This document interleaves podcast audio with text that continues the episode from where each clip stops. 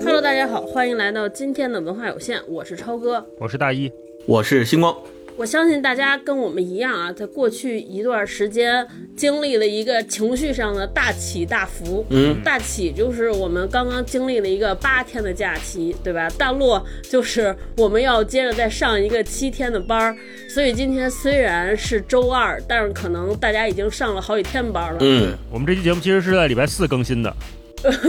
是是是，所以大家听完我们今天这期节目啊，再坚持坚持，就是听到这期节目就意味着你再干三天啊，这礼拜就能结束了，你又能休息，还得干三天。对，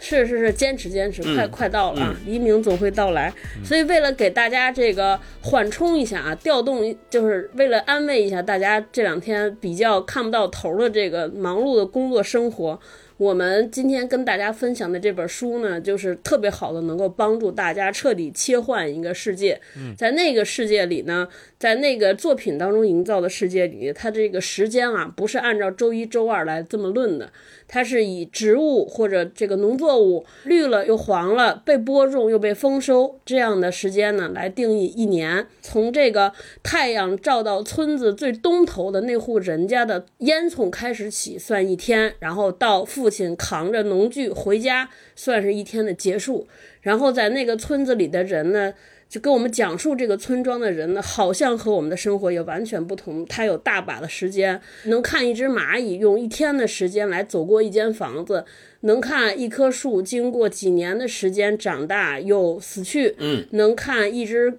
一只狗和村子里边这些鸡在对话，在交流啊，它有很多的时间来做我们做不了的事情。嗯，所以今天我们跟大家分享的作品呢，就是来自刘亮程老师的这部特别著名的《一个人的村庄》这部散文集啊。那进入这部作品的展开讲这部作品之前呢，我们先跟大家稍微唠两句啊，让大家稍微高兴高兴。我们来回忆回忆我们仨各自的这个假期，我们再往回倒一倒啊，看看想回回忆一下刚刚结束的短暂的欢乐时光啊，看看大家都怎么过。先从最欢乐的星光开始，星光我们仨里边就是最厉害的，走的最远的，去了伊朗，嗯啊，去了伊朗啊。对对星光说说你在伊朗碰见了什么，让我们羡慕羡慕。虽然是出去玩了一趟，但是说出来可能你们就不羡慕了，因为伊朗这个国家还是非常有特殊性的。我去了十天的时间吧，我体会到的两两个点，第一个点就是巨大的城乡割裂感，就是它甚至不是我们所理解的那种城乡，就它最繁华的都市，包括它的首都德黑兰在内，不过就是咱们中国准二线城市的水平。就它最热闹的那种商品交易的地方，最繁华的人流密集的地方，仍旧是他们叫巴扎。就是这个，像咱们那个小商品批发市场一样，大集，呃，一个一个小摊儿一个小摊儿那种，就是还有还有夜市上的那种摊位的经济，所以它最发达的商品交易的模式就是这样的模式。你想想，它咱们现在在中国的大城市里面常见的那种所谓的大商场，一到周末就进一个商场里边什么都有，看电影啊、吃饭啊这些全都一条龙服务的这种，他们在那儿是很少的，几乎是没有的。他们都得是用那种摊位经济来支撑他们的经济，所以可想而知，他们的城市发展水平还是。非常低的，跟我们相比，而且我们这次从城市和城市之间，呃，坐车迁移的过程当中，就会发现，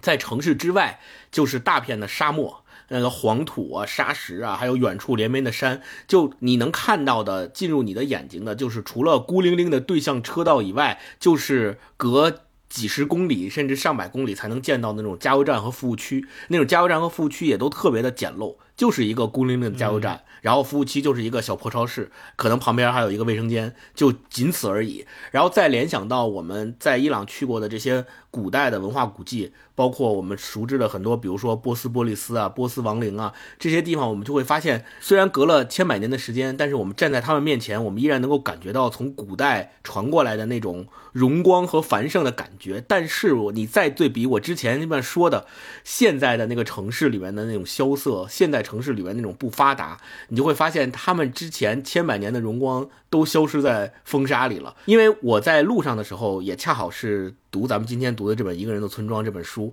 所以我就形成了一个非常奇妙的连结。就我在车上读这个书，然后抬头看一眼窗外的时候，我就会发现，好像书里面所写到的那些风啊、沙呀，那些呃村庄里面的孤独感啊，这种就跟我在窗外抬头看一眼窗外的景色形成了非常非常奇妙的互动，就仿佛我能理解到刘亮程在这个书里面写到的那种孤独感、那种宿命感、那种千百年以来轮回、荣光不再的那种感受，都能够通过我抬头看一眼窗外得到非常好的印证。这是第一个感受。第二感受就是，我们说为什么现在。伊朗它会变成这样，很多人分析啊，比如说什么，他们七九年的时候伊斯兰革命导致他们被西方世界制裁，呃，发展受限。但是反过来想，其实我们现在所习惯的所谓的城市化，我们所定义的城市化又是什么呢？说城市和乡村之间的那种关系和流动，到底应该是一种什么样的关系呢？就我们在中国。这么多年的城市化过程当中，也会遇到很多问题，比如说阶层固化、空心化，或者是咱们后面要提到的乡愁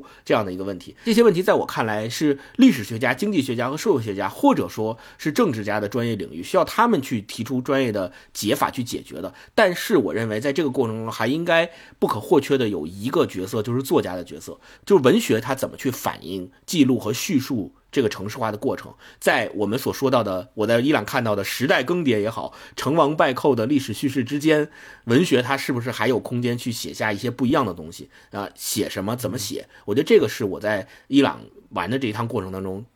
结合着我在当时车上看这本书的时候联想到的两个问题，那我也希望今天咱们聊的这本《一个人村庄》能够回答其中我的一部分疑问，就是文学到底是怎么表现咱们的这个千百年以来的城市和乡村的变化，以及他们在风沙当中他们的荣光、他们的这些悲苦是怎么样被记录下来的啊？嗯大老师，你这个十一怎么样？啊，我就在北京待着了，哪儿也没去，在家里跟朋友吃吃饭，然后走了一个非常传统的 City Walk 的路线，就去白塔寺那边转了转。就白塔寺嗯，到北海，西什库教堂，哦、再到北海，就嗯那么一条线，嗯从西往东去。然后白塔寺那边呢特别好玩，就它到了之后啊，它附近有一个药铺，我看那个药铺上面挂了一个牌牌匾，我说这字儿怎么那么眼熟？看上面写着“货真价实”四个字儿，然后仔细再 一看，发现还真的是赵丽蓉老师在当年春晚上写那四个字的那那个墨宝啊，哦他们挂在那个药铺上面做牌匾。那真合适然后白塔寺它是那个藏传佛教的寺白塔嘛，很多嗯朋友都在那儿有红墙有白塔，那儿一个特别好的那个打卡的机位，在那儿拍照，很多人在那儿拍照。好像之前是因为易烊千玺也在那儿拍过，所以那 个点就很热门。网红了啊！对，然后那里白塔寺的那个白塔，我不知道有没有朋友去过，它是咱们中国境内现存的年代最早、体积最大的藏式佛塔。呃，嗯白塔寺出来，哦再往西，再往东是西什库教堂、北京旧式堂。呃，那个天主堂很大，应该是北京嗯市内最大、最古老的教堂。然后里边嗯是，呃，我们去那天正好可以进去参观，也都是免费的。嗯，很多人在里面拍照啊，然后教堂里面也可以进去坐一坐、待一待，嗯氛围还挺好的。嗯呃，嗯从西什库教堂再出来往南一点，就到那个羊肉胡同。羊肉胡同附近有很多四合院，那个老街里边一边溜达一边走，可以拍拍照啊什么的。再沿着文津街就可以走到那个国家图书馆分馆那块儿，也是可以随便进。但是呢，那个图书馆因为你要办图书证儿才能进去看书，所以。我们作为游客走到那儿的时候是有点懵，就大院子你能进去，但你走到那个楼里边，再往里边走，就有一个工作人员会拦着你说你要再进去就得办图书证了，所以我们就没进去，也进不去。嗯啊，顺着图书馆再往东一点点就到北海南门。北海就划船的很多人嘛，那北海里边有个大白塔。我小时候经常会把那两个白塔搞混。啊啊，北海里边那个白塔，它也是藏式喇嘛塔。就以前嗯我没想过这个事儿，就为什么一个北海的皇家园林里边会有一个藏式的喇嘛塔？我想以前我们看的都是那种传统的，就是对咱们，那种什么玲珑塔那样的塔是，没错，好像是中原比较常见的。后来我还真对是汉族文化里比较对常常我就查了一下，说这个北海公园最早是宋辽金时候建的，当时建的时候哦，是为了仿照哪儿呢？还是仿照蓬莱仙境建造了一个行宫，建在这一大片上面。哇，嗯后来就变成皇家园林了嘛。到了明朝定都之后，就纳入了这个皇城范围，成了皇家园林。最开始北海里边是没有大白塔的，然后一直到了清朝是顺治八年，当时有一个，当时是因为藏传佛教在内地传的比较旺盛，嗯然后那块儿还有石碑记载，就是写的是有西域喇嘛者欲以佛教因赞皇友，请立塔寺受国佑民然后。当时嗯顺治帝因为就是为了民族和睦嘛，就同意了这个要求。后来就在原来叫是广寒殿的废址上建了这个藏式白塔。建了这个塔之后，北海里那个山就改名叫白塔山了，就有这么一个小故事。嗯嗯嗯啊，然后从嗯北海北门出来之后，再往北就是什刹海啊、后海啊什么的，大家可以转一转，就就简单就这么一条线，大概走个一下午，转一转，吃吃喝喝的，十一唯一的一次出门儿。刚你说那些景点，在北京人心目中其实耳熟能详了，但是其实要真说去，很多人可能都没去过，但是很多少次都提起过、路过过。你比如说我北海，像你说西之故教堂，以前我姥姥家就在附近，但我一次都没去过，我没路过过很多次，可能、但没去过。对，所以你刚才一说这个，北海公园北海公园去过，但是西之故教堂没哦去过、啊。嗯，对，这这这些白塔寺我是第一次去，我也呃这么多年，就是白塔寺我也每次走没去过普陀门那块儿都路过，但是是每次我都 都路过，所以你刚才一提到这个，我就想起来，哎，真的是有机会应该去看看，而不是仅仅路过一下。对，超哥是不是体验一个人一个人的村庄去了？一个是是是，我说人家都是为了写作体验生活，我这是为了读书体验生活，在村儿里边儿跟着我婆婆他们收了收秋来着。哦，我觉得这个我我参与到这个收真的是货真价实的收秋，嗯。就是参与了一回农民的生活之后，我觉得就这一方面真的是因为读了这本书，因为我我其实我跟高总结婚十多年了嘛，以前老回去也能碰上秋收，我很少下地干活儿。我反思了一下，我为啥不下地干活儿？一方面真的是不会，就是你你觉得咱们在城里边儿就是过的这些学习工作的生活，咱不能说干得很好吧，佼佼者吧，但是不差。但是一下地干活儿，我就感觉自己就完全不行，就是你肩不真的是 真的是肩不能扛，手不能提，贼丢人。啊，真的是，就是你看长这么胖，我的可能是那些女女，就是农村的那个那那些就是女女性里边儿长得最高最壮的，但是什么也干不了。我婆婆七十多岁人，说扛一袋东西，咵扛着就走了，我在这拎都费劲，龇牙咧嘴的，就觉得特丢人。后来我以前就不太爱下地，还有一些。而且就是我习惯了用城里边这些标准来衡量这个农事，我就一直认为大家可能农忙秋收就是为了这些钱，对吧？钱是最主要的。我说那这钱我给你挣出来不就完了，就不下地了。嗯就是用这种世俗的观念以前去看待农村的生活，所以我就很少去。然后这次确实是因为看了一个人村庄的之后，我觉得他最浅显的对我来说的一个特别大的影响，就是我突然知道换一个视角来看乡村，来换一个视角来看农村生活，也是因为它确实里边有一些细节写的特别美好，对，就是让我以从那种被祛魅的这个农村生活当中，哎，我又拉出来。以前觉得那些东西是丑陋的，是落后的，是不文明的。哎，现在这个书里边至少让他有一些诗意的色彩，我可能觉得我敢去试一试，至少有一些猎奇或者是客奇的心态，让我下地去干活。然后一干活之后，确实是感受很明显。就我去摘，第一天去摘栗子，第二天去跟我婆婆揪花生，第三天和第四天去收苞米，真的是拿镰刀收，然后收了还收了一手水泡，就就确实是你我会发现干农活的过程当中，真的是还挺治愈的，就是对我们城市人来说，就捡栗子。我我以前不知道，啊，我真的特别特别浅薄。我以前不知道栗子是这么那么来的，就长在树 上，然后它就是长在树上，对然后到了一定时节，它突然崩开，然后掉一地，大家真的只能靠捡。然后那些没有崩开的，大概率就是长坏的。我就觉得哇，大自然的力量好神奇，对。然后在那儿一就是他妈直不起腰来，蹲地下捡，捡的过程中，你就真的能看着地下的很多以前被我们忽视的生物。哎，比如说这儿有一个呃螳螂。这儿有一个什么小动物，这儿有一壁虎在地上爬来爬去，这儿有一老鼠洞，这儿有一窝蚂蚁，就突然视角就变了，你就觉得哎，好像能看到好多这个生灵在这个大自然的这个系统当中存活，不只有人。嗯，然后第二点是我掰，就是掰玉米、弄镰刀的这些过程当中，就揪花生，因为他的活儿都是机械重复式的劳动，所以就是你坐的，我坐在那个山坡上，前面是蓝天白云、远山，然后这儿手里拽着花生。我突然觉得，哎，还生活真的还挺诗意和浪漫的。我觉得这就是典型的这种城里人偶尔干一次农活的这些矫情也好，或者是客奇猎奇的心态也好，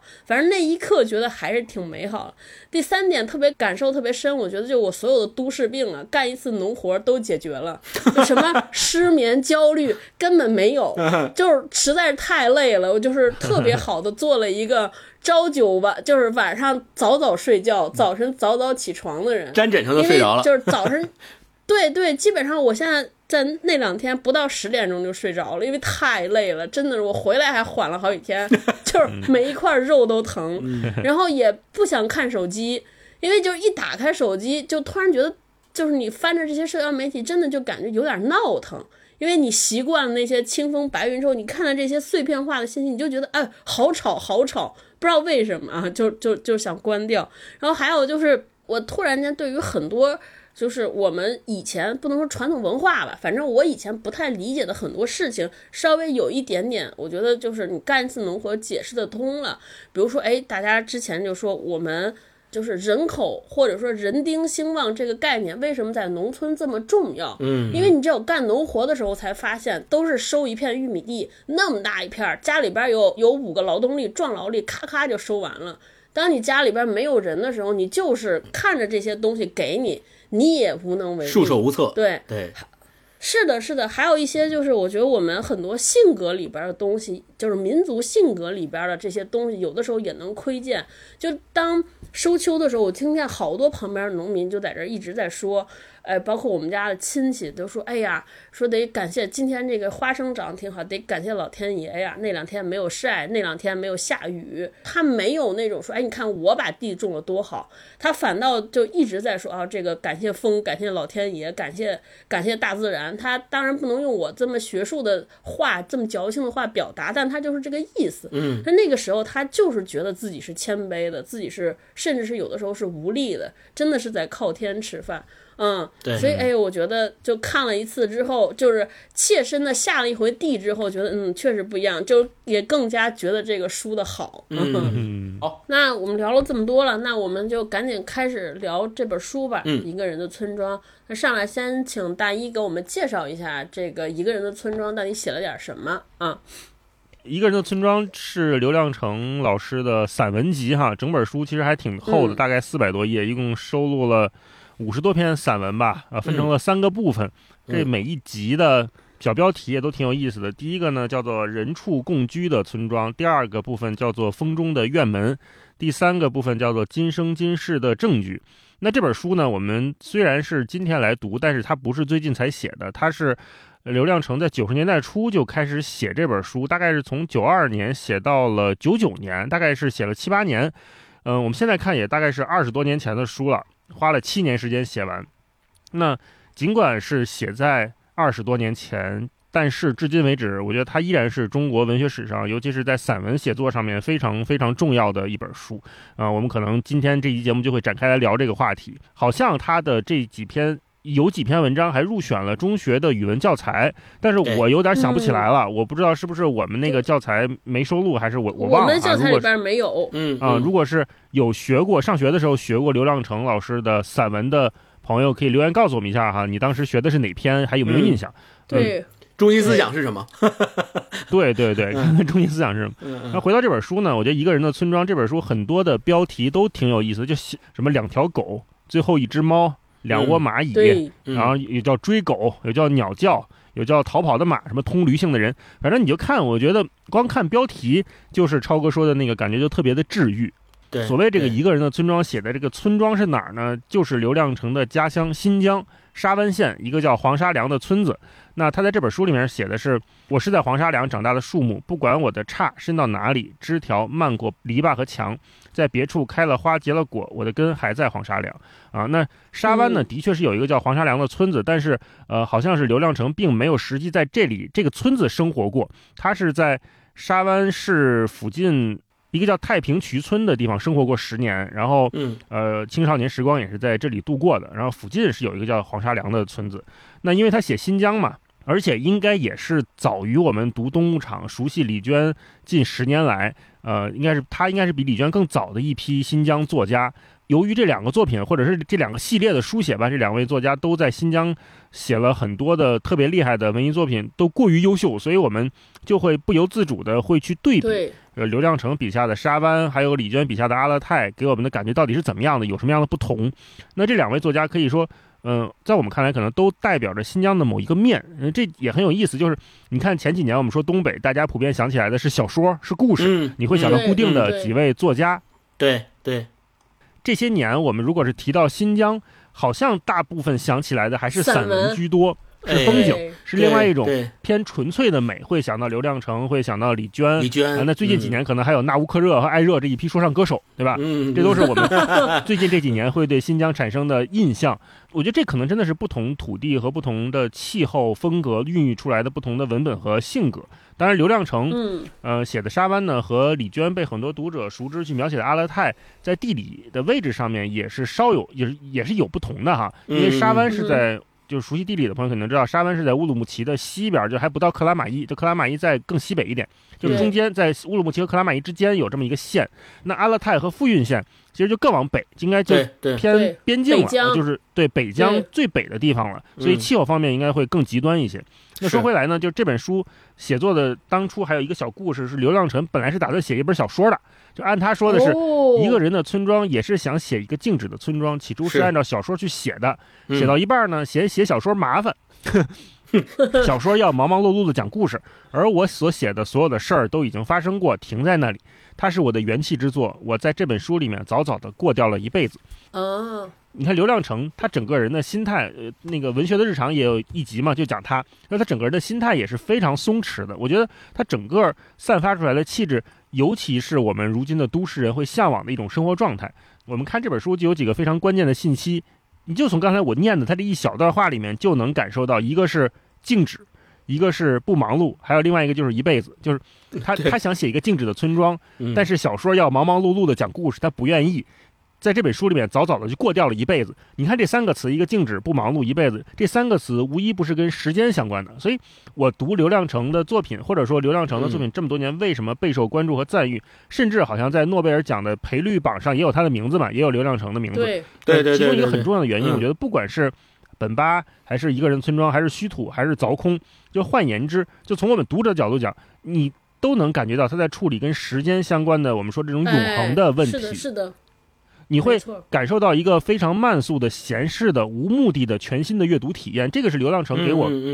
几本书下来的统一的感受。你看本吧里面也有关于时间的游戏嘛，捉迷藏，对吧？对一个人的村庄里面，刚才超哥也讲了，就一开始他给我们呈现的时间的尺度的判断标准就是不同的。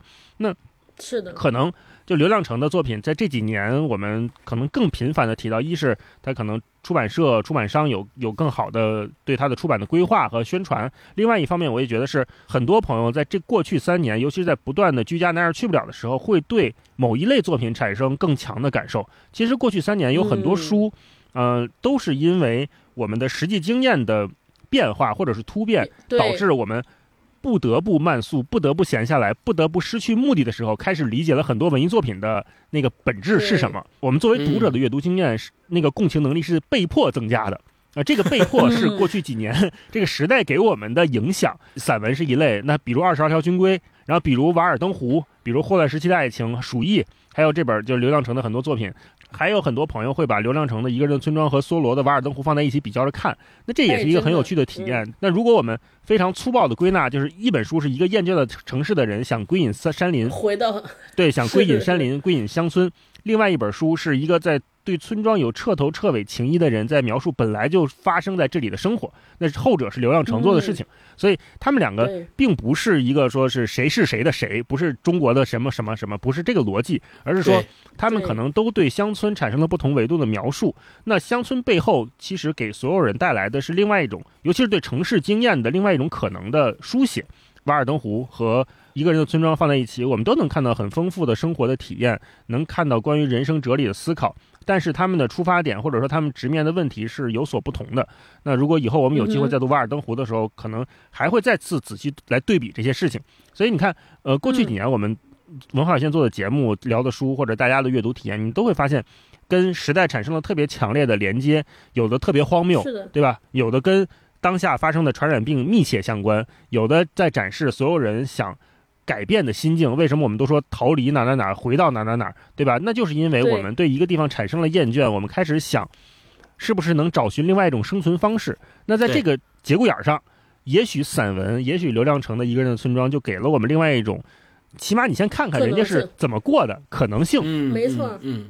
大一说到这儿，我插一句，我我我在这儿给大家推荐一部纪录片啊，大家可以去看看，叫《文学的日常》。嗯，就它它是一组展现这个作家很多作家的这个日常生活风貌的一个纪录片，就是大概的形式就是，哎，有一个作家的朋友来，两个人聊天儿，对他他他们会谈及自己的作品，有的时候也会朗读自己作作品。第二季的第一集就是刘亮程，嗯，对就是就是探访刘亮程老师，大家可以去看一下。他好像跟一位歌手一起聊的，对对对，他和他的呃歌手朋友叫洪启，对，也是一位新疆的歌手，呃、大家可以去看一下那部片子，就风景非常美。然后刘刘亮程老师他他自己的语言表达真的和我们读到书中的这个文章一样啊，就是出口成章，都有非常诗意的语言、诗性的句子，特别好，嗯，而且整个人也非常。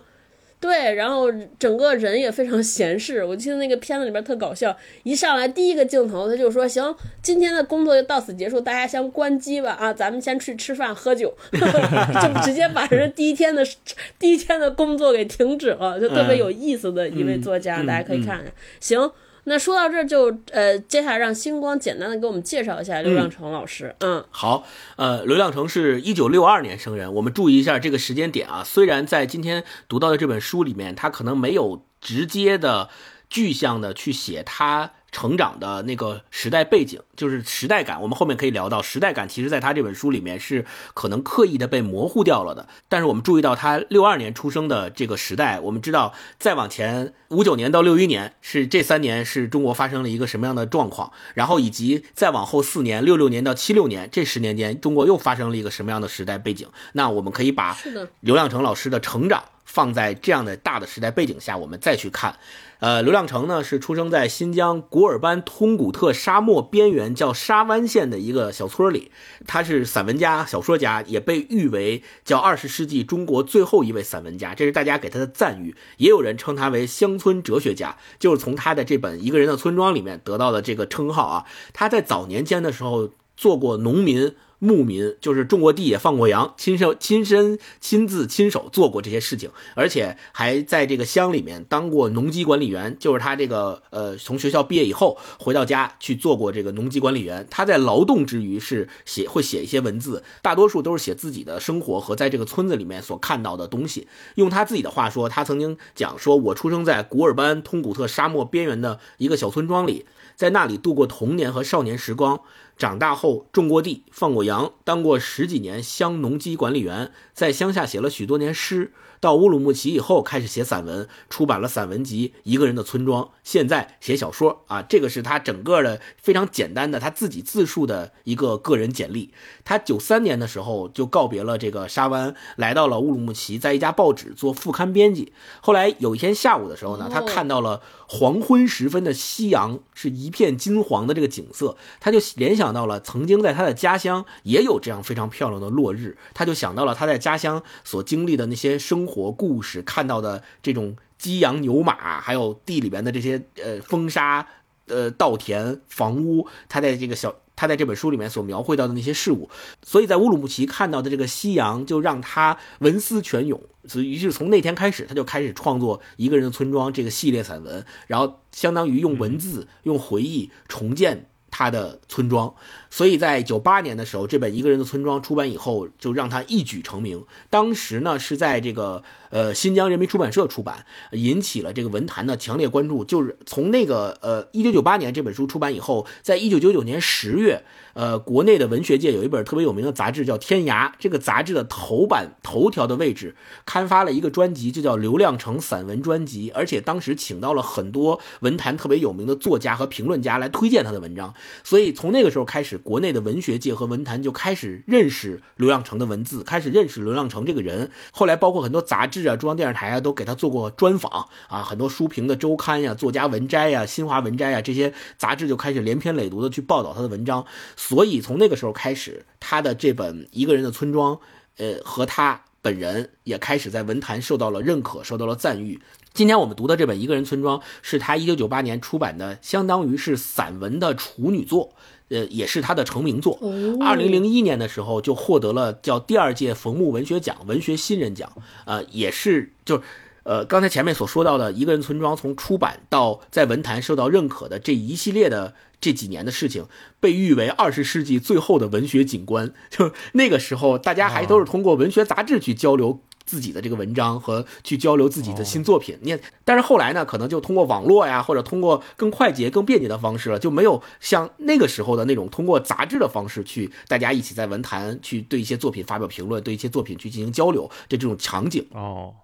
所以那个时候的所谓的文坛是相对集中的，大家更聚焦在这几本杂志上，所以看到刘亮程的对对对，在杂志。相当于在杂志最后末尾的爆发吧，嗯嗯，所以就又被誉为二十世纪最后的文学景观啊。所以后来他的散文啊、小说啊，包括评论呀，也陆陆续续的各在各种报刊上面进行了大量的发表。那除了我们今天读到的这本《一个人村庄》之外，他还出版过诗集，叫《晒晒黄沙梁的太阳》。你看，写的又是黄沙梁，围绕他的这个村庄来写的。嗯，然后到乌鲁木齐以后呢，也写过说《风中的院门》啊，在新疆。库车型，嗯，这些都是你看这个名字就能看出来，也都是他所处的这个新疆的一些风土人情的这个描写的。还有包括他的长篇小说，前面大老师提到的《凿空》啊、《虚土》啊、《烧化》呀，还有最新的这本《本八》，也是在今年获得了这个第十一届的茅盾文学奖啊。所以这个就是整个刘亮程老师他的一个创作生涯和经历。我们可以看到，他真的是一个从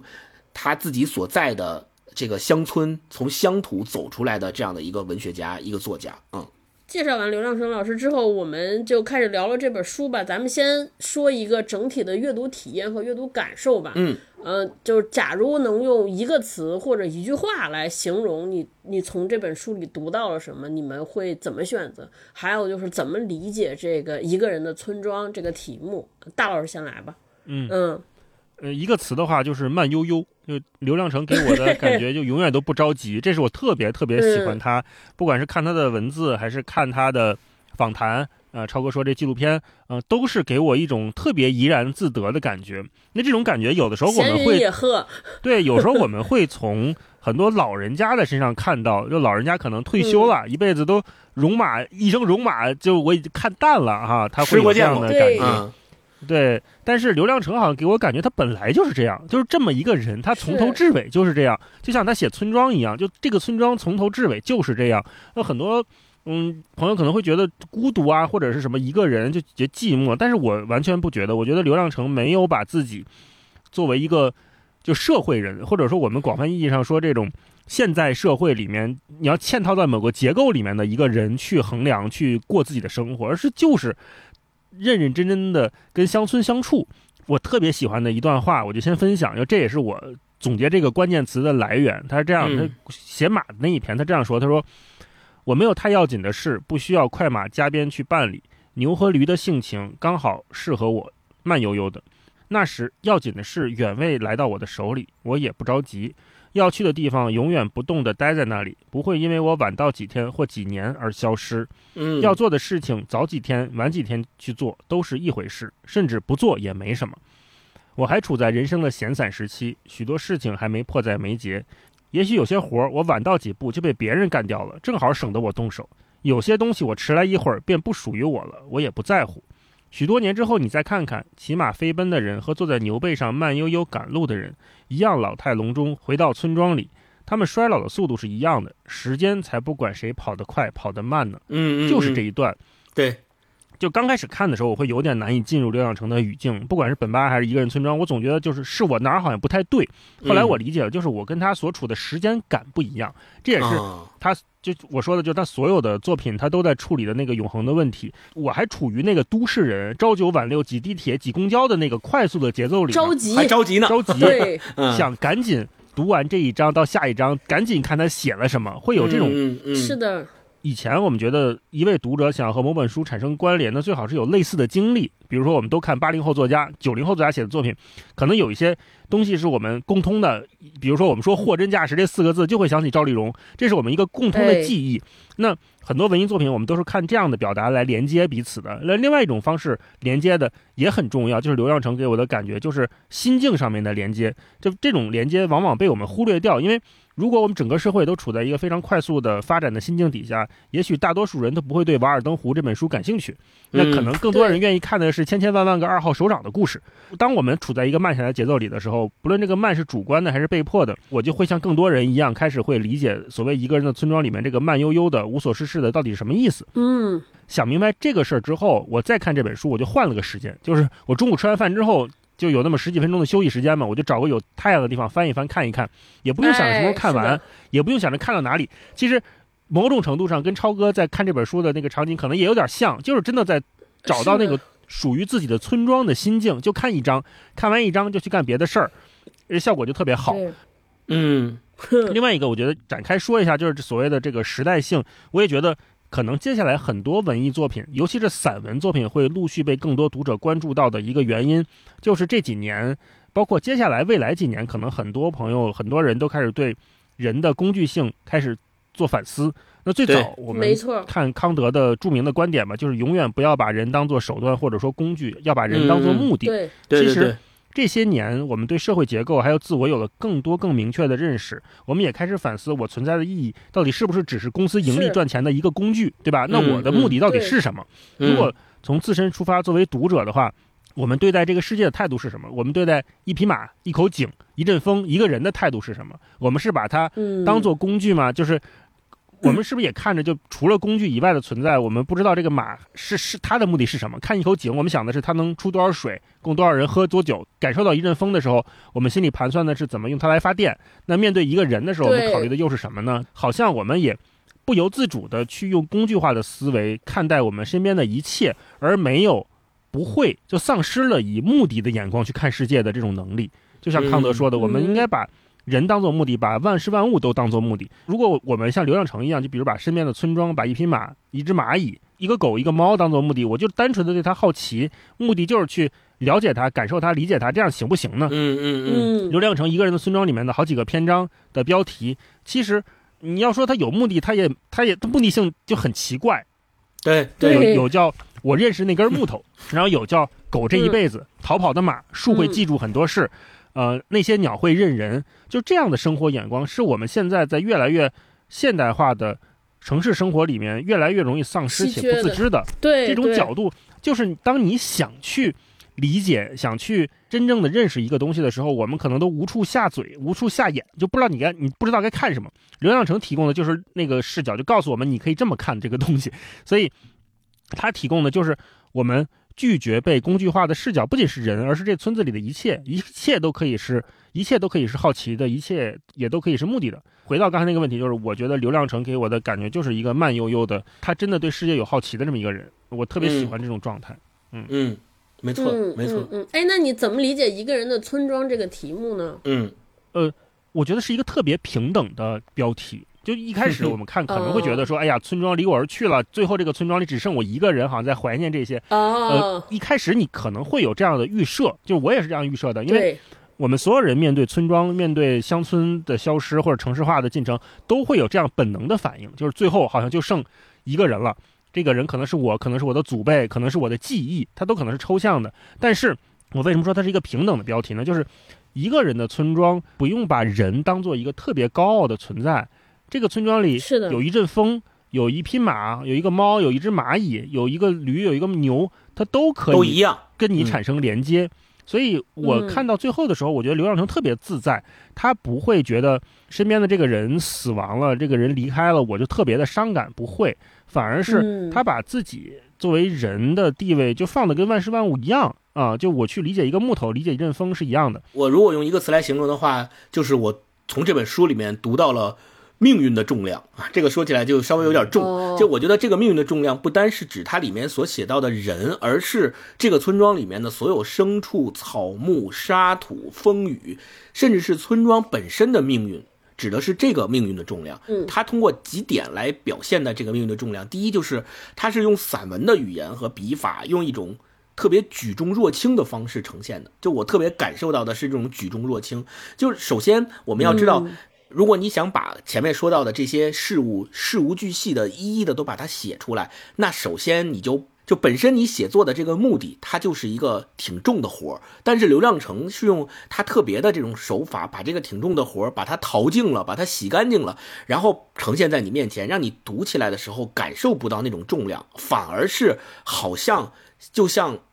经过了捶打之后的金银器一样，就看起来是非常精致小巧的，但实际上你拿在手里去掂的时候是足又是足克足量的，就是它那种沉甸甸的感觉和看起来在外观上的那种精巧是融为一体的。所以也有作家是这么评价他的，他说刘亮程的才能在于。能把文字放到一条清亮透明的小河里淘洗一番，洗的每个字都干干净净的。但是洗净铅华的文字里面又有一种厚重，捧在手里掂一掂，每个字都重的好像要脱手。这个我也是非常感同身受的。而且李娟也说过，刘亮程的文字是他缓缓地写尽一切温暖和踏实的事物，在柔软欢欣的日常生活细节。写下了古老庄严的秩序，公平而优美的命运。那这个时候，我们就有一个疑问了：什么是古老庄严的秩序？什么是公平而优美的命运？大老师前面说到的，就是所有的这些都特别平等。那为什么说狗、驴、猪、牛、羊的命运是平等的，是公平的？而在这些平等公平中体现的又是优美的，它又具体的体现在哪儿呢？我觉得这个是可以带着这个问题来继续深入的去读刘亮程在这本书里面写下来的这每一篇散文。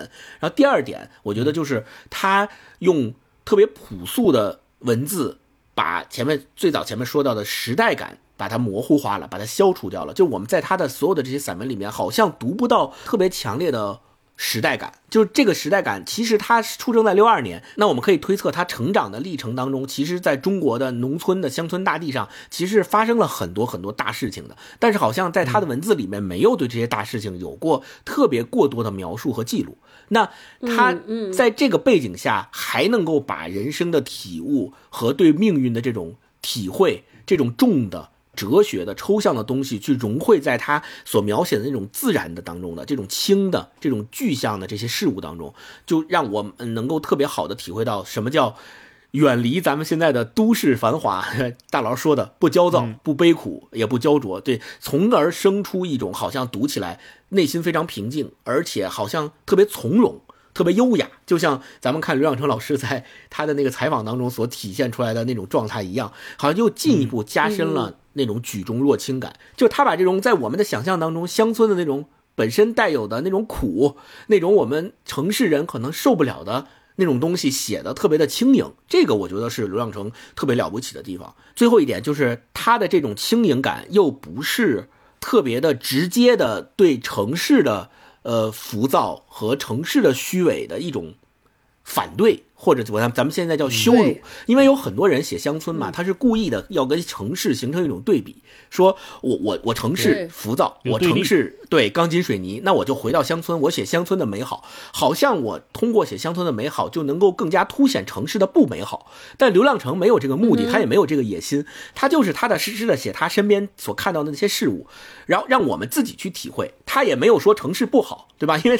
他他本身出他就写他出生和成长的那片土地。他没有写说，我我城我对比之后发现城市特别不好，跟乡村比比不上。他没没有没有过这些，就他的笔触没有触及到这些东西，就是不是用冷漠的或者是用讥讽的这种呃角度去看城市跟乡村的区别的，就是他。或者换句话说，就是他根本就没看城市。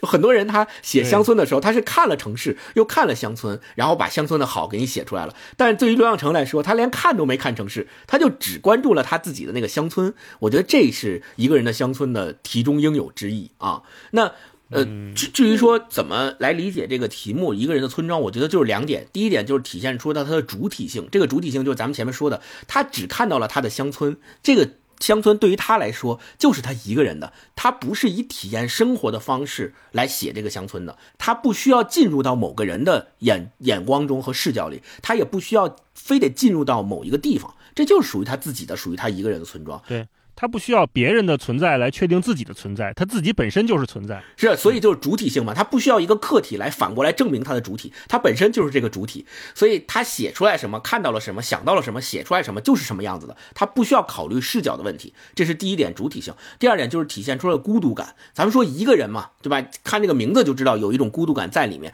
那在他的书里面，他所描述的对象，牲畜啊、沙石啊、风雨啊、房屋啊这些东西都不会说话。也没有办法表达，他是通过对他们的思考，用他自己的话来表达出来的东西，就是他的，他是把他的思考附着在这些不会表达的事物上的。那他体悟到的这些事物身上的哲学性，或者我们叫命运感，其实对于一个人来说，对于刘亮程来说，他是没有同类间的沟通的。所以在整个书里面，他的这些散文里面，我们能感受到的是一种。孤独，我从一个人村庄里面读到这种孤独，其实和我们中国传统文化里面的很多种孤独感，其实有异曲同工之妙。比如说，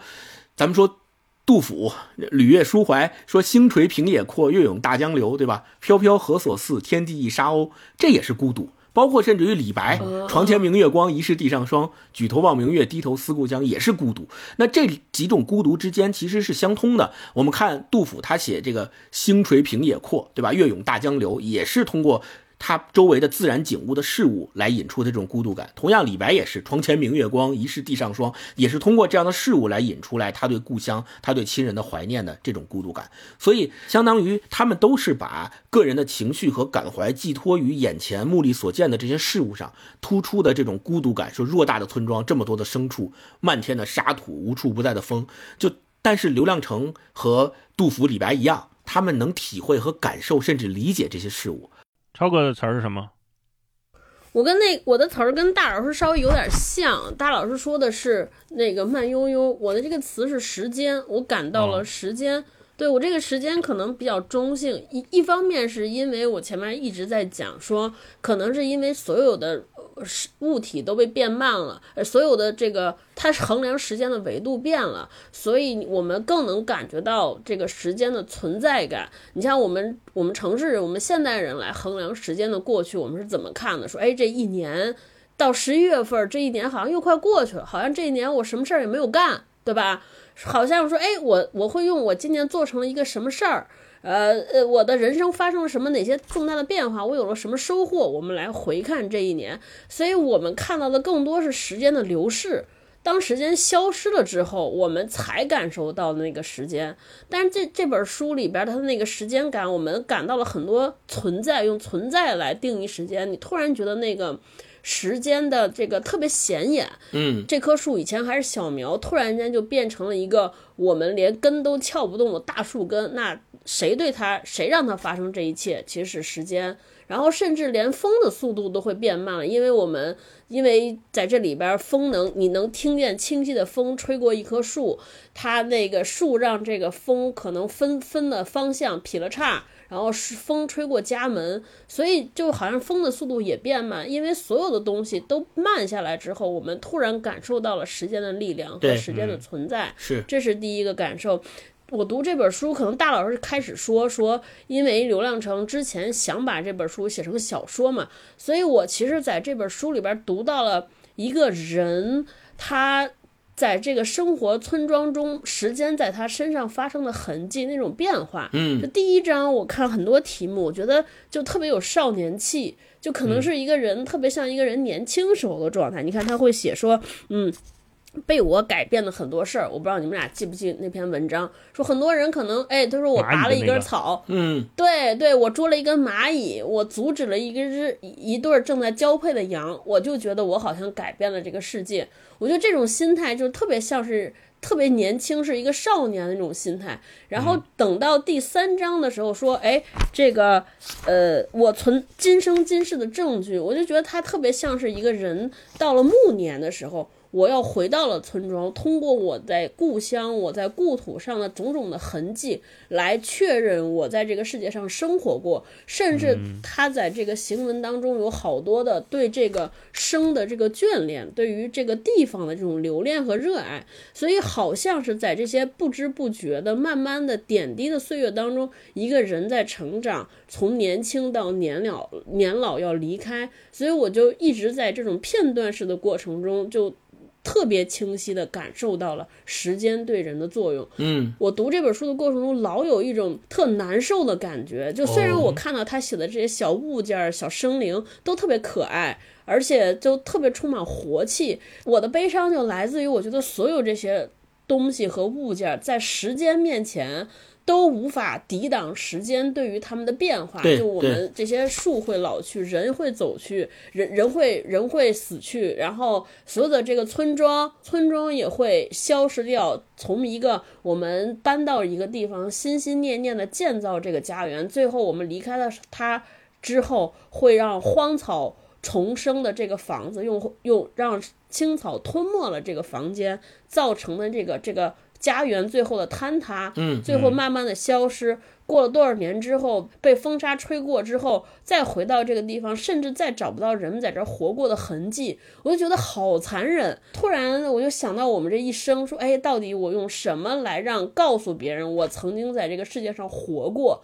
好像在面对这个问题的时候，就觉得很无力。一想到这些，就难免觉得很悲伤。但是我觉得悲伤过后，其实内心中还有一些安定，还有一些特别让我觉得有力量感的东西在，就是就是刘浪成反复在书在书中写到说，哎，就是我们什么是家园，什么是故乡，那就是你人。呃，我们离开这个世界之后，好像还有一个地方在天上或者其他的地方，你还能见到你的亲人，你就觉得好像总有一个地方会收留你，你总会能和一些美好的东西团圆和相聚，就突然感觉又又悲伤过后就又 对对又有有点安宁，就你觉得有安定有盼头啊、我整体感觉就是这样。然后对于一个人的村庄的理解，我以前一开始打开这本书，我也是，我觉得一个人的村庄，那就是说没有别人了，就他一个人，就是这样的感觉。但是读到后来之后，我反倒觉得说。一个人的村庄里边，一个人是更重要的。就是一方面，他应该是说我一一个人，我心中的村庄，或者说我，我觉得他这个心里边的村庄和我们经常会说头脑中的村庄有很大的区别。我们现在人经常会说，我用知识，我用很多的见识来定义一件事儿，但是我们很少去用感觉来去内心的心灵去感受一个地方，去感受这个地方的风雨花草。但是流浪城它就是真的是在用五感来感受这个村庄，所以它真的是就是心灵里的村庄。还有一个，我觉得就是一个人的村庄嘛，它更像是说我和我村庄之间的互相牵绊。的这个情愫的连接，就我在成长，村我在作用于村庄一些什么事情，村庄也在给予我的一些改变。我觉得他那个关系是相互的，就是大老师说的平等，万物都平等的，他不是说哎我成就了谁，谁成就了我，它不是这个关系。所以我整个读的过程中就非常复杂，整个心境都都非常复杂，嗯，一会儿高兴，一会儿难过的，一直就是这个体验一直在被情绪拉扯。但我们就是接下来聊一个话题，我其实我们节目里边聊过很多这种农村题材的，尤其今年乡村题材的作品，对聊了这个呃葛飞老师的《望春风》，还有前段时间聊了王能好，包括其实我们聊的萧红的呃那个呃《呼兰河传》，还有这个呃边城。其实都是在写这个乡村也好，写家园也好，对吧？写自己的故乡也好，但是好像我们读刘亮城的这个一个人的村庄和和读这些的感受都不太一样，它的差别是什么？就是刘亮城是什么给他是做了什么，能让我们有如此独特的这种阅读体验呢？嗯，嗯嗯大老师说说呗。嗯，呃，刚才超哥举那几个例子，呃，王能好啊，望春风，还有萧红两种类型吧。一个是对，首先，呃，王能好他写的是一个乡村青年，他核心写的还是关于是否融入的问题。嗯、他处理的呃议题，我觉得更当下一些。有这个融入，有城市和乡村之间的，有个人和家庭之间的。那王登好的死，我们也可以某种层面上理解成，他是两个庞大力量挤压下的牺牲，他是被献祭的产物。就是他是被城市和乡村挤压而亡的，可以这可以这么说。那格非的《望春风》呢？我觉得他写的是故乡的乡村的消逝，那最后嗯，记不太清楚了，好像是在一个那个破败的庙里面嘛，还有一尊残垣断壁，还是一个塑像，我想不太起来了。就是那个意象是格非最终留下，就是他认为乡村最后可能就剩剩这点东西了，对，他已经嗯再无人问津了，有点悲是这，么一个，是也是一个逝去的状态。嗯嗯，那格非写的乡村的消逝，它是一种必然，是一种想抓但抓不住的大势所趋。那在这种绝对力量面前呢，几乎所有人都是无力的。那不管你对乡村的感情是怀念、是厌恶，还是想逃离，最终都会消散掉。我觉得这是望春风他在写的东西，而且这两个都是小说嘛，跟要写的散文，他提供给读者的期待和感官冲击是不同的。那刘亮嗯程他在处理的，我刚才前面说那个特别本质的问题，就是如如何与时间相处的问题。这也是为什么这么多年他被很多文学评论家、各种文学奖青睐的原因，就是他写的东西更永恒。你看他本巴里面有那个嗯江格尔的《英雄赞歌》，对吧？我们上一次节目聊过，说它就是一个几乎是无限的这么一个东西。然后里边捉迷藏的游戏是会让大人变成小孩儿，时间会在你身上倒流，这种玄幻的设定。那在呃村庄里面，就是一个人村庄里面，我觉得它更是一种就是不着急。这种不着急，说朴素一点，就是一个特别有大智慧的人生观。同时，我觉得它更厉害的是，就刘亮程他不会陷入虚无嘛，因为我们呃经常会说，你进入不着急的那个状态，你可能会是某种消极的伪自洽，就是你嗯。会觉得我我就这样了，我就不奋斗了，嗯。我就躺平了，会会很多人这么说嘛。但实际上，刘亮程他并没有去做任何对立的事情，就像刚才前面星光也讲到了，就是你看这本书不会看到什么城市的痕迹，不会嗯。说我是要反叛某种精神、某种生活方式，我才选择了姿态，选择了对抗。不是的，他压根儿就不在意、不理会这些东西，他在意的就是在草地上不小心睡着了，身上虫子爬在他身上爬来爬去，琢磨的是一匹一匹马，他跑的时候马在想什么，这个能跑多远？这个远不是为了人类服务的，不是说我为了送一个东西，我才在意一匹马是如何被工具化的，不是。他在意的就是，如果马也会思考，马会怎么想，他会想这些东西。哦就你可以说刘亮程是在把自己无限打开，做极其开放的写作，你也可以说他进入了一种无我的状态。这种无我，他有点像我们说这些伟大的文人，他们进入了那个自有天地，只写给自对，己，写给自己自有天地的状与态，天地对话，消失了人作为某种主宰者的那种执念。就我还是觉得，就他说一个人的村庄没有什么好孤独的，我觉得他一点也不孤独，他就是觉得是的，人和万物是一样的，没有执念。这种去人的、去创作者的、去中心的文字，是如今的我们越来越难读到的，也是我们越来越难意识到正在逐渐失去的一种视角。就是，即便我们意识到了，说，哎，好像我们确实太人类中心主义了，或者自我中心主义了，可是嗯我们如何破除这种视角呢？我们也做不到。只有可能看看别人写的东西，我们才能隐约体会到，哦，他好像是在接近这个东西。乡村题材对比，我们有的时候也会说，这种乡村写的特别的纯真，或者特别的纯粹。当然，我们有的时候会 会？对会以说，就是说这个作家带着童心或者天真烂漫的去写某种经历，这是有的时候我们会夸一个作家的呃说法。说这种去除了某种杂质，对吧？或者还没有被这个纷乱的世界侵扰的眼光和笔触，我们经常会 夸小朋友演员，或者是用这种特别纯洁的人会会这么写。当然，这是一种非常难得的写作状态。可是刘亮程在这本书里面，我们看到他的纯粹不是以童趣来写的，你不会觉得他的文字，他对世界的描述低幼。恰恰相反，你能感觉到他的思考的分量，而且这个分量是一步一步加深的。嗯就从前三第一集、第二集到第三集，他是一步一步在思考人生的意义是什么。这个就是会让我想到《呼兰河传》，嗯，都是同属于一种了不起的思考。就是刘亮程每篇文章里面随手写出来的，我们都可以很粗暴的把它归纳为金句，归纳为哲理，对吧？对，然后我们真真正正去琢磨，又觉得它既既纯粹又深刻的东西，它不是单单的说童真，我把自己放在一个还未长大、还未被侵扰的状态，不是，他对生命还是有严肃的思考在里面。没错，举个例子，你比如说这本书里面经常出现的一个意象就是风，我相信你们俩肯定都感受到了。哎是的，是的，是，嗯，这种对比就是给我一个会想起《呼兰河传》的感觉。当然，《呼兰河传》里面也有风，那个风是凛冽的，是特别嗯，寒冷的。我们知道是寒风背后透着时代的残酷和萧红整个人生的起起落落的那种寒冷的风。但是嗯，刘亮程一个人村庄里面的他写的风是惬意的，是大多都不掺杂着任何沙尘的风。光是目录里带风的就有好几篇，风改变了所有人的一生，风中的院门，对吧？嗯然后那时候的嗯阳光和风，还有叫一场叫刘二的风，一场叫还有叫刘二的风，只剩只剩下风。你看他嗯光是写风的就有很多篇。那风，我们在这里面你可以理解成是命运，可以是这个世界对每个人的影响都把我们刮走了嘛。你也可以单纯的就把它看作风，它可以承担的意象非常的丰富。我想这也是散文不同于很多带有明确框架的小说故事的更大的优势，就是它给了我们更多人去理解它、解读的空间寄托在嗯上面的可能性。就你看到风，你看到马，你可以想到自己，你也可以想想到别的，呃你什么都可以。你的人生经历越丰富，你能在自己在自己身上和散文产生连接的那个触点也就越多。呃，比如说回刚才我们说格非的《望春风》《王能好》这样的乡村作品，我们就不会被那个故事框架所限定，而是更纯粹的接触到那个文本本身，呃，找到适宜自己的情绪寄托。嗯，星光呢？星光对这个问题有怎么看？是我，我首先是特别同意大老师的那个感受，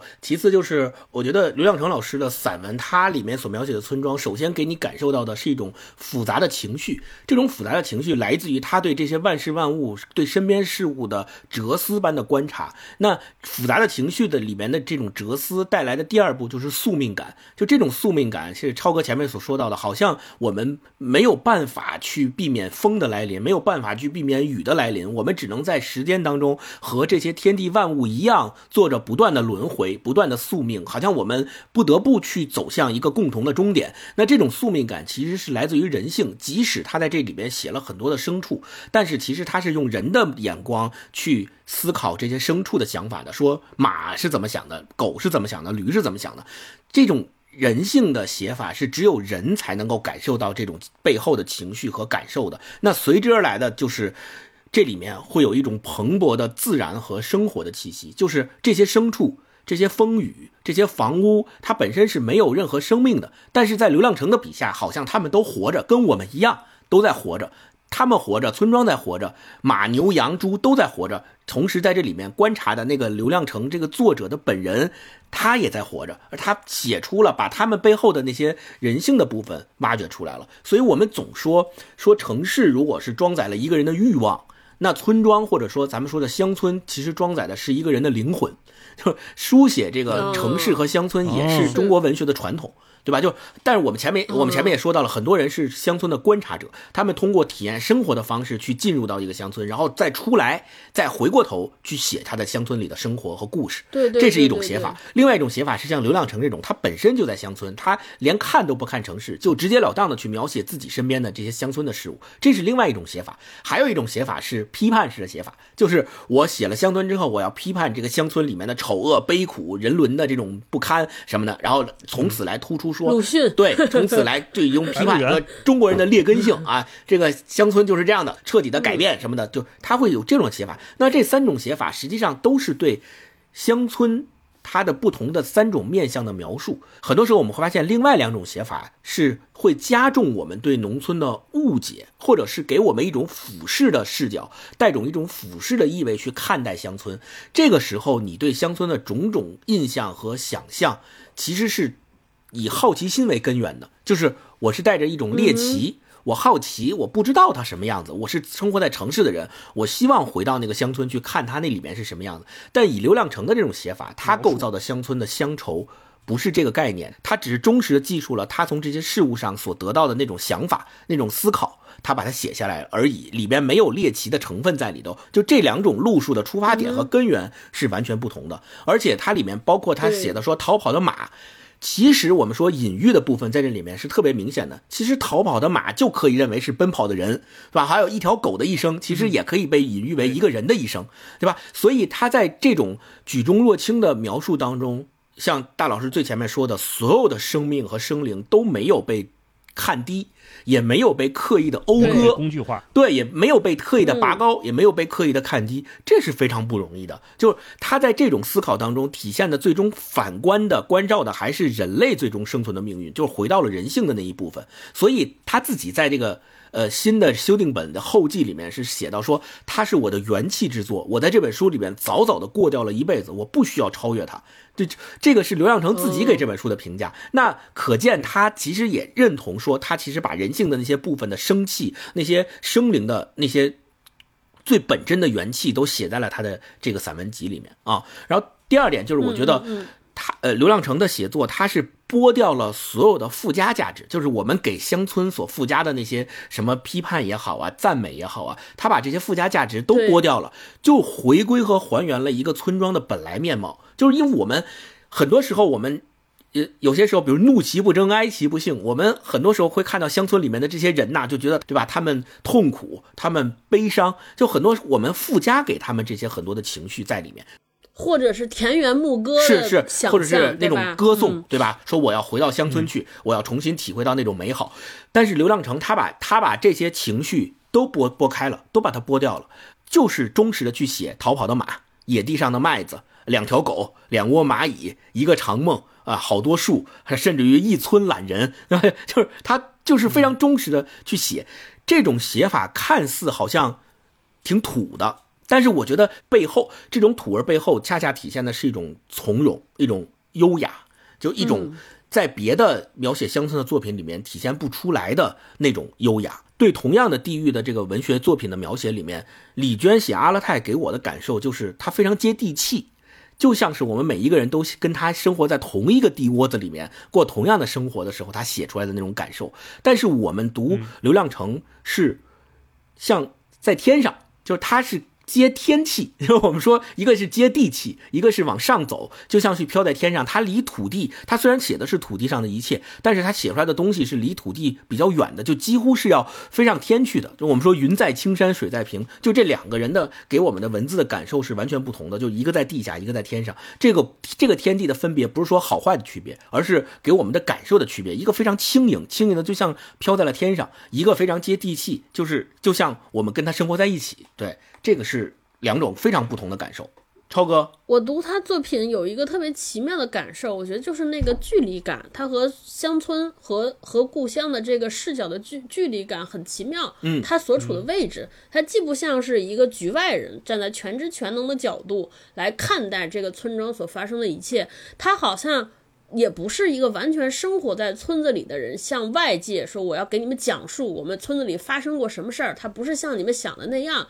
他好像就是一个在村子里边生活的人，可是又完全不依顿村子里边的这些固有的规则，就是一个在村子的一角默默的看着这些一切在发生的一个人。而且他的那个，我觉得那个对话状态也很妙，就他嗯，并不是给外界讲述。他好像就是在和自己对话，好像是一个人想要抓住自己可能要忘却的记忆。嗯，我赶紧把这些书写下来，就是像一个人和一个人自语，喃喃自语。所以这个状态真的就是，呃，很很妙，这是我，呃，很很少有的这种阅读经验。然后。在读阅读这本书的过程当中，给了我一个启发。我觉得它可能也能给我们一个生活在都市里的里边的人，我们和生活距离的这么一个启发。就我们到底和我们的生活应该保持什么样的状态和距离？我们是要在被裹挟入这个洪流当中，就一种状态是，我是深入这个洪流当中，我希望成为这这个洪流当中那个游得最快、游得最远。最先爬上岸的人，这是一种；还有一种是我完全不参与生活，对吧？我站在一个高度，我评判他，或者说我给大家指点迷津。然后，嗯，这这也是一种说法，对吧？把我们在网上看好多这个叫生活评论家，好像他们知道很多事儿，对吧？懂得很多，然后给。懂得很多道理，给大家指点。我觉得还有一种状态，就是刘亮程老师的这种状态，就我们的生活也可以是这种状态。就我我我我也过着我的生活，但我是不是要和这些要随着洪流而去？这个是一个留给我们每个人来思考的问题。我到底要和我现在的生活隔开多远的空间？我应该用一个什么样的视角或一个什么样的心境来过我的生活？我觉得这是一个特别好的例子和样板。嗯，对我是不是也能用我的心，而不是用我的头脑知识框架来认识这个世界？而是我也是开始留心我的一花一树，认真的去去参与一顿饭的烹饪，对吧？我来品尝这个。饭一到饭桌上，每一个食物原本的味道，然后我来看一朵花开的时间，是不是一个很好的来解决我们在这个比如说内卷和躺平之间的一个更好的路线啊？我不知道，我不知道答案，但是我觉得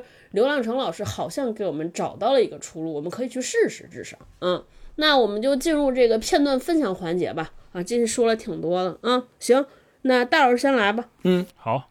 我分享一个前面刚开始不久的，就是关于老马的一篇，呃，这就是又有他的描写，又有一些他对人生的思考，哈，是这样。对，更残酷的是，在这匹马的垂暮之年，他只能眼睁睁地看着堆在头顶的大垛干草，却一口也吃不上。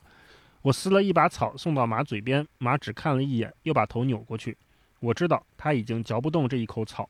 马的力气穿透多少年，终于变得微弱黯然。曾经驮几百斤的东西，跑几十里路不出汗、不喘口粗气的一匹马，现在却连一口草都嚼不动。一麻袋麦子，谁都有背不动的时候，谁都有老掉牙、啃不动骨头的时候。我想起父亲告诫我的话，好像也是在说给一匹马。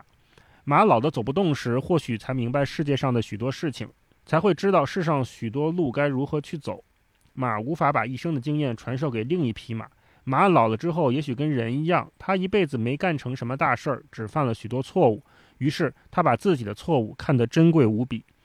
总希望别的马能从他身上吸取点教训。可是那些年轻的、活蹦乱跳的儿马，从来不懂得恭恭敬敬向一匹老马请教。他们有的是精力和时间去走错路，老马不也是这样走到老的吗？马和人常常为了同一件事情活一辈子，在长年累月人马共操劳的活计中。马和人同时衰老了。我时常看到一个老人牵一匹马穿过村庄回到家里，人大概老的已经上不去马，马也老的在驮不动人。人马一前一后走在下午的昏黄时光里。嗯，分享这一段吧。看他即便是写一匹老马吃不动草了，我也不觉得他有什么好悲伤的。最后你看他这个，就像电影一样，他把这个板落在。呃，人马一前一后走在下午昏黄的时光里，你觉得还挺温馨的。这是他看待整个生命的感受。嗯，是的，不矫情，然后也有自己的思考。你看，他说这是父亲教给他的话，就很像父亲说给他的话。然后他也说，就马和人一样，常常为了同一件事情活一辈子，都是为了奔跑吧，为了奔波吧，活了一辈子，总能安慰到很多人。嗯，对，是，嗯嗯，星光。读完之后会让你感受到很平静，也像大老师说的，就是慢悠悠，在慢悠悠当中感受到文字的流动感。嗯，对。哦，我跟一小段儿，就是在这一篇最后，他是这样说的：他说，我没骑马奔跑过，我保持着自己的速度。一些年，人们一窝蜂地朝某个地方飞奔，我远远地落在后面，像是被遗弃。另一些年月，人们回过头朝相反的方向奔跑，我仍旧慢悠慢慢悠悠，远远地走在他们前头。我就是这样一个人，我不骑马。啊，这这一篇就结束了。对，呃，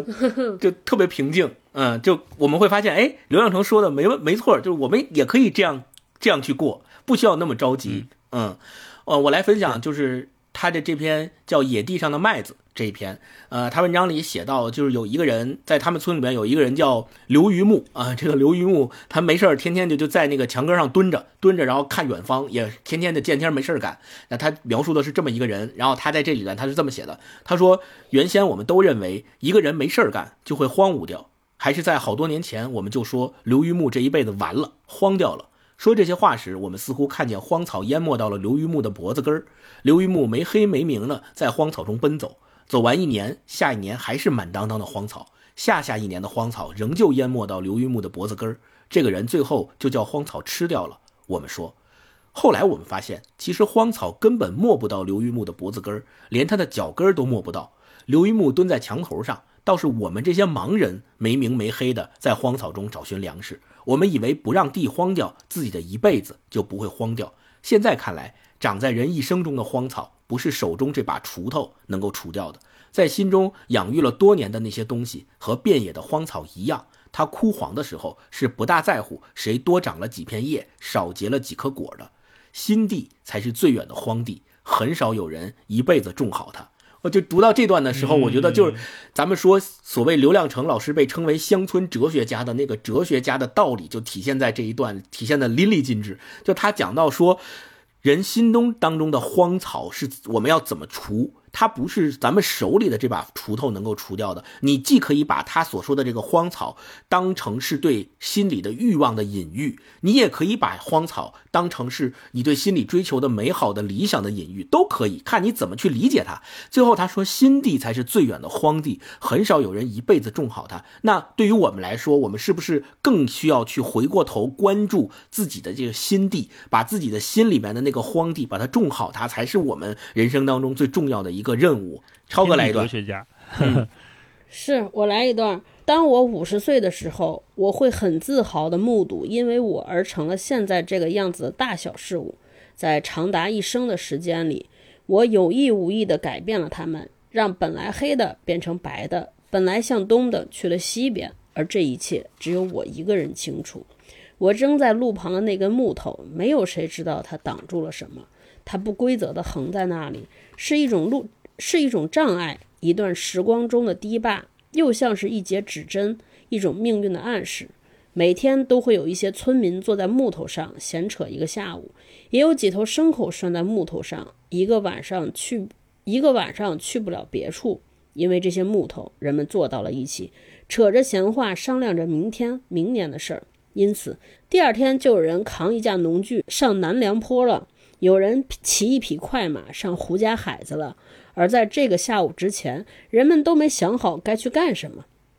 没这根木头，生活可能会是另一个样子。坐在一间房子里的板凳上，和坐在路边的一个木头上商量出的事儿，肯定是完全不同的两种结果。嗯，多少年后，当眼前的一切成为结局，时间改变了我，改变了村里的一切，整个老掉的一代人。坐在黄昏里感叹岁月流逝、沧桑巨变，没人知道有些东西是被我改变的。在时间经过那个小村庄的时候，我帮了时间的忙，让该变的一切都有了变迁。我老的时候，我会说，我是在时光中活老的。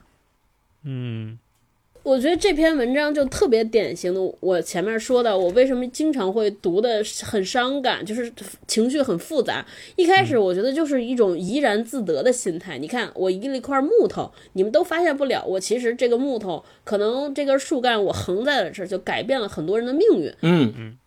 这个真的是挺开心的，就是窃喜。但另一方面，你如果你把视角换成那个在木头上的人，然后我们再往高看看一生，我都觉得人有的时候，你说我们经常会规划自己的人生，设计自己的人生，甚至回看来路的时候，还经常发生感慨，说你看还好。幸好我当年做了这件事儿，我才走到了今天，不然我会怎么怎么样？你会窃喜，但很有可能你这是这个决定，就是因为有人横了一根木头才改变的，根本不是你做过什么样的努力。这件事儿就也让我们对人生看淡了一些，放下了一些，对吧？就可能就是有人横了一根木头，有人砌了一堵墙。呃，有人在那个路上，呃，挖了一个坑，你的人生道路就此就变了，而不是说我自己做了什么很主动的努力，对吧？做了很好的选择，哼，我觉得这个挺有意思的，这个视角的变化，嗯。那我们再来一轮吧，这这轮星光先来。好，我来一轮，就是咱们前面说到，其实刘向成他写的这个散文，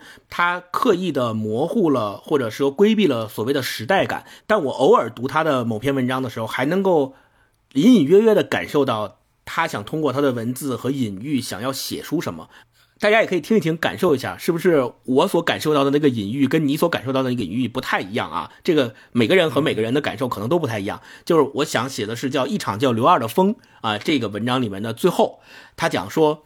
我见过一堵向西斜的墙，硬是让西风顶住，不让它朝西倒下去；一棵朝东歪的树，东风硬把树头折卷向西。树身弯折了三次，最后累死了。西风和东风在大地上比本事，西风过来推倒一堵墙，刮歪几棵树；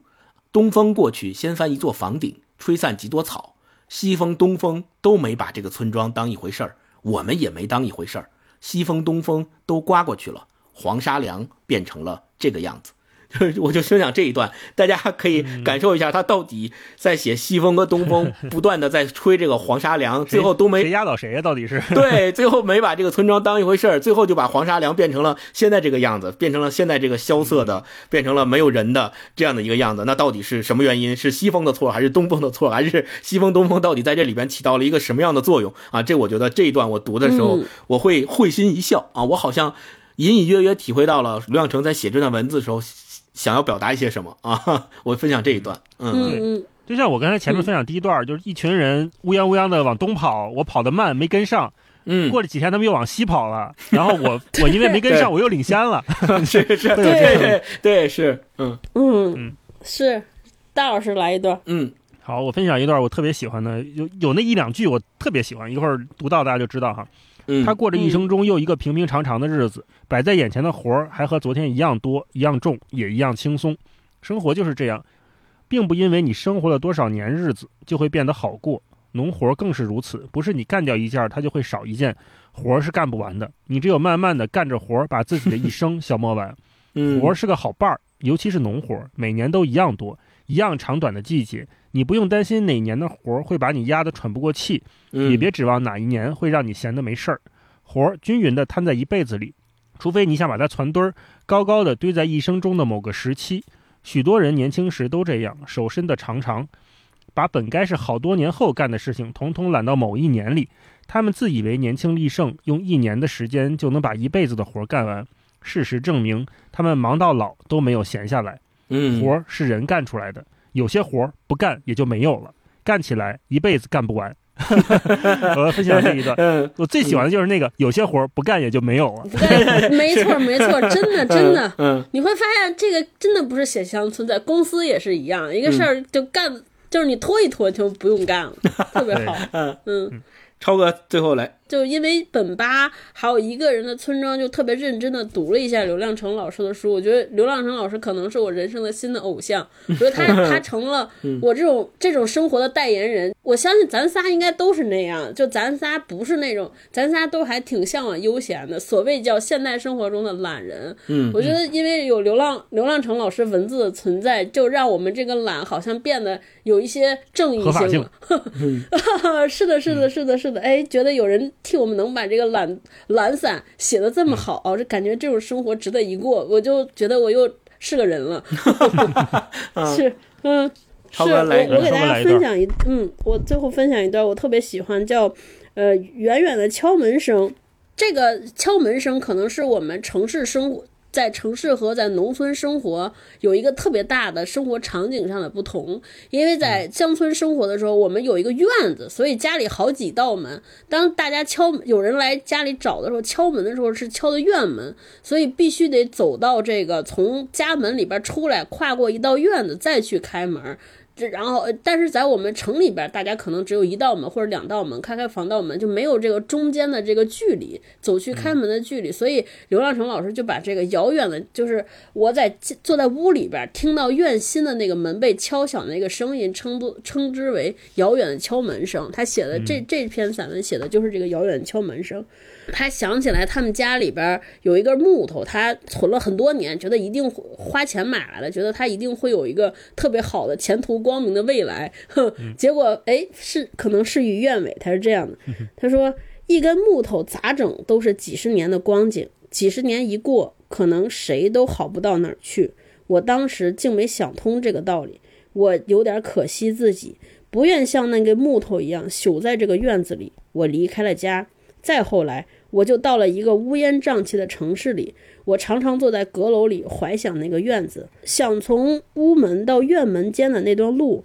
我想那个红红绿绿的小菜园，那棵我看着它长大的沙枣树。我时常咳嗽，一到阴天就腿疼。这时我便后悔自己不该离开那个院子，满世界乱跑，把腿早早的跑坏。我本来可以自然安逸的在那个院子里老去。错在我自视太高，总觉得自己是块材料，结果给用成这个样子。现在我哪儿都去不了了，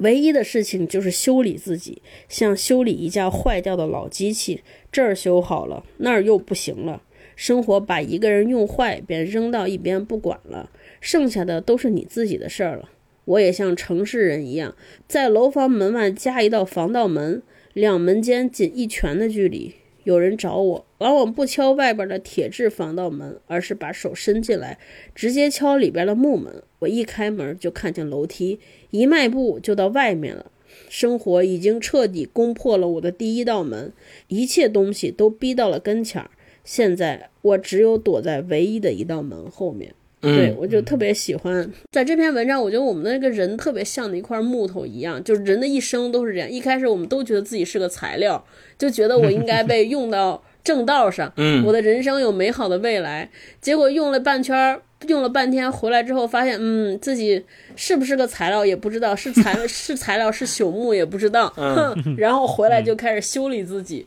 连接到了我们下一个问题。我觉得这块木头特别像我们现在的很多人一样，你快我们会发现我们人，包括像我们上一代人都会经历着一些就是看特别矛盾的事情。我们年轻的时候都想从家乡离开，然后人到中年的时候就开始有点开始回忆家乡。等到年老的时候呢，就特别渴望回到故土，对吧？很多人说，哎，我希望落叶归根，就这个一生都是在出走又归来这么一个循环当中。所以，我我想最后一个问题跟你们聊聊，说到底我们这个循环一生，我们希望摆脱的到底是什么东西？然后牵绊我们回去的那那个东西又是什么？星光先说吧。我觉得我们始终离不开想要回到故乡的这么一个想法的原因。第一点应该是，首先要承认每个人的故乡可能都回不去了，就我们无路可走，在这件事情上，我们没有道路和方法可以真正的回到故乡。就如果你一旦走出来了以后，你再想回去，其实是无路可走的。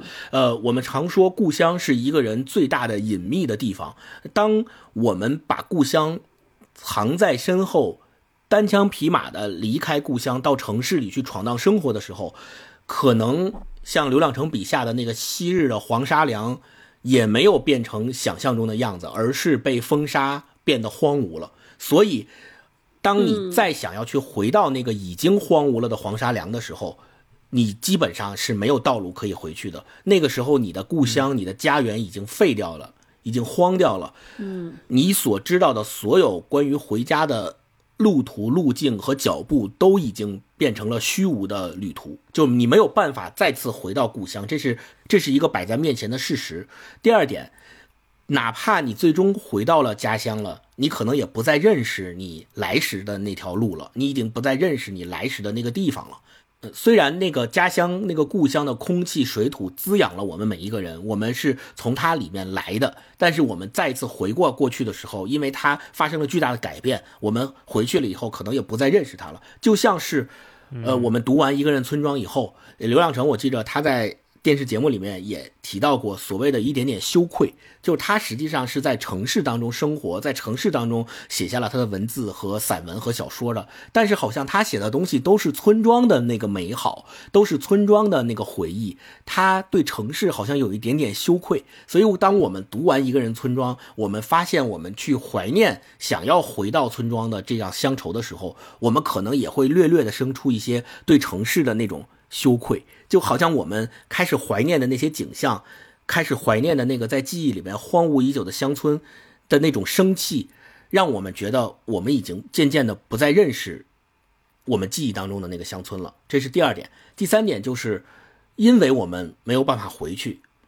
以及我们回去了也不再认识我们所认识的乡村了。那我们只好在精神当中，像刘亮程这样用文字去重建一个故乡，用文字、用精神上的东西去守护我们所谓的这个乡愁。就是，嗯，你像刘亮程他自己的一个呃生活轨迹就。证明证实了这一点。就他最开始的时候，呃，是生活在那个沙湾县嘛，在也也在地窝子当中有过真实的生活经历。后来他学习这个机械农业机械化以后，他就分到了这个乡下，又当了十几年的农机管理员，以至于到后来他到了乌鲁木齐以后，才开始他正式的写作生涯，然后出版了很多的我们现在所看到的散文和小说。但是他会发现，最终对他来说，所谓的回到故乡寻找乡愁。是心灵上最后的归宿，它最终指向的还是那种精神上的意义更大，而不是实际上物质上的、事实上的回到乡村。所以他是用文字构建了他的这个精神家园，这是第三点。最后呢，就是因为我们希望摆脱的可能是城市带给我们的欲望，那我们永远离不开的是乡村给我们的心灵慰藉。所以，当我们离欲望越近的时候，我们的心灵就越容易空虚，也就越想要去填补和滋养。当我们拥有了第二次机会，我们发现我们可以通过精神上的重新构建去满足自己的乡愁的时候，我们就会更加珍惜这个第二次机会。就像我们在阅读《一个人村庄》的时候，这可能就是我们第二次再次接触、再一次去体会。乡村的村庄的美好的那个机会，所以当我们发现我们有第二次机会的时候，我们读到刘亮程老师的这本《一个人村庄》的时候，我们就会更加用力的去抓住这种感受，更加用力的去抓住这种乡愁，让我们在精神上面去回到那个一个人的村庄里。嗯，大老师呢？嗯，我也同意星光说的，就乡村或者故乡肯定是回不去了，因为是这个有时间和地理意义上的回不去，然后也有另外一种困难。我觉得看每次看这种。描写乡村题材的，我都觉得，呃，因为它太近、太私密、太本真了，所以一开始我们当说起怀念乡村或者怀念故乡的时候，回忆的都是那个广泛意义的童年，想到的可能都是某个特别具体的场景，嗯，那也是我们回不去的具体的原因。我们想到的可能都是你放学回家路上闻见了。邻居家炒菜的味道，对吧？你觉得那个特别的故乡，特别美好。你可能想到的是雨后放晴的天空，看见了美丽的晚霞。这时候你正跟小伙伴手拉着手一块玩儿。你也可能想到的是，周末和家人一起去附近的一个山上，没什么名字的一座一座山上去摘果子、去野炊，甚甚至去干嘛？爬山。对，都是这些特别具体的场景。但是这些人事物往往都非常。难再次复现。我们可能说，那个童年是美好的，回忆是温暖的。尤其是现在我们读这本书也说了很多频繁的跟现在打工人的日子做对比，那就是一个无忧无虑的年纪。我们开始怀念，我们当然会怀念那个时候的一切。那还有一种说法就是。真正的黄金时代永远是前一个时代，对吧？我们都看过那个电影《午夜巴黎 》，就即便你回到一百年前，遇到海明威，遇到费兹杰拉德，你无比羡慕他们的生活，然后跟但是跟他们聊完，你发现他们也对当下的那个时代不满意。但是你会说，就你已经生活在我们眼中的黄金时代了呀！但是他说不，他会告诉那个男主角说，上个时代才真正伟大，我们对现在一点也不赞同。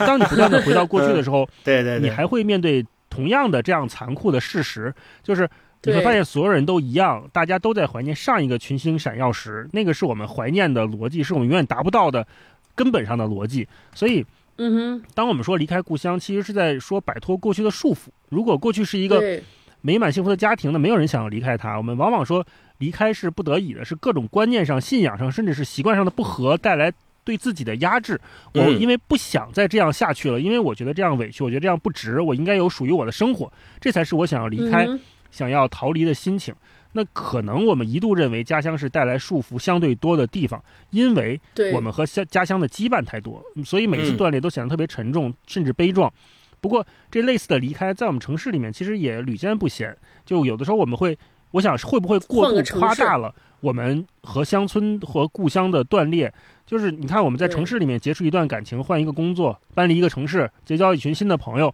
这种转变也是随时在发生的。那只不过是因为，呃，它没有发生在故乡，我们和过去的这一群人也许没有那么深的羁绊，所以这种离开往往不会显得那么的痛心疾首，对吧？嗯。但是我们刚才说，所有离开都是因为我们向往属于自己的生活，向往属于自己的自在。就聊到最后，就我意识到，就刘亮程写呃一个人的村庄啊，或者写村庄、写乡村，只是他的选题，只是他写作的素材，不是他写作的目的。他的目的可能真的就是活得自在。那也许恰好写的是这些，写这些。恰好可以给他带来舒适和自由，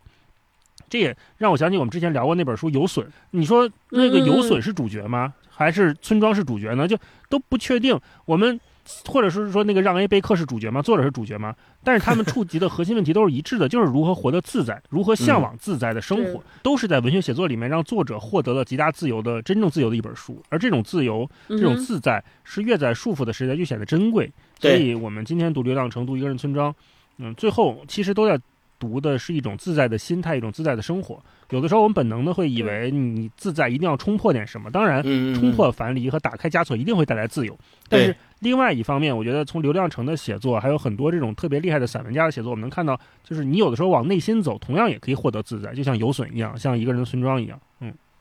没错，没错。对对，是的，是的，没错，没错。超哥呢？嗯嗯，我有我有时候觉得。我可能我跟你们俩稍微有一点点不同，就我我我是有这个要离开家乡的这个具体的这个事件的，对吧？哦，然后我后来明显发现，就我三十多岁之后，就真的是特别想家。哦就是你看，好多朋友跟我开玩笑，我说我现在都快成野生内蒙代言人了。就是你莫名觉得家乡哪儿都好，以前觉得不喜欢的吃的，我们家那个老家特别干冷的那个天气，现在好像一切都没有以前的那么残酷，那么不好了，那么多不是了，就觉得哎带了一层滤镜。哎，我就后来想说怎么了？为什么老了就突然间往往回倒了呢？后来我我我我会发现，我觉得呃，我们这些人特别像，反正就是我觉得人有的时候特别像是从家乡出来，特别像在经历一个战争，就是我在和这个世界单枪。单枪匹马的进行了战斗。年轻的时候，就是你有一身的力气，你觉得就是家乡代表了落后，或者代表了一种不变的状态。嗯，好，我要去这个未知的世界看看，看看我能走得多远，对吧？我我不能被束缚在这儿，我要去征战，我要去杀戮。哼，然后后来，然后从家乡老了，然后过了一段时间之后，你可能也有一些成就。还有一些伤痛和伤病，你也知道，终于知道自己自己经过一番战斗之后，自己有几斤几两了。嗯，所以家乡就变成了就是接着你的那个地方。你或许是衣锦还乡，要么就是伤痕累累，躲在就是躲躲回故乡疗伤。反正你总觉得那个地方是一个窝，是一个不会嫌弃的地方，有个东西接着你。嗯。我觉得是这种感受，所以，嗯，你说我们想回去的或者想离开的东西是什么？我觉得可能就是，呃，要离开的其实自己，嗯，在和自己做斗争，对，一直在和想离开自己内心当中的那个所谓安全感也好，舒适感也好，总是不信邪，总是觉得自己是不是可能不一样，可能把生活变得不一样。嗯，我觉得其实整个从离开家乡到回回。到家乡整个的过程中，我觉得就是也是一个自我探寻和自我成长的过程。嗯嗯嗯。所以我觉得每个人无论最后是不是要离开故乡，是不是要回去，我觉得都得走这么一遭，就可能这才能是所谓人的成长吧。对。或者蜕变。嗯。有没有有没有长成不知道，但肯定是成长了。成才不知道，但肯定是和以前不一样了。那今今天我们这期节目就和大家聊到这儿，嗯，时间也不短了。嗯。行，然后欢迎大家。在留言区跟我们说说你听这期节目的感受。如果你在这个假期也回到家乡，呃，你也可以说说你眼中回到家乡之后会不会有什么变化，或者有没有发生什么有趣的事儿。嗯，是，我们会从评论区选出五位朋友送上一个人的村庄纸质书一本啊，希望大家都能找到属于自己的自在吧。嗯，好，那大家坚持啊，再咱们下下周二见啊，再坚持三天就放假了，祝大家加油啊，拜拜，好好，下期再见。う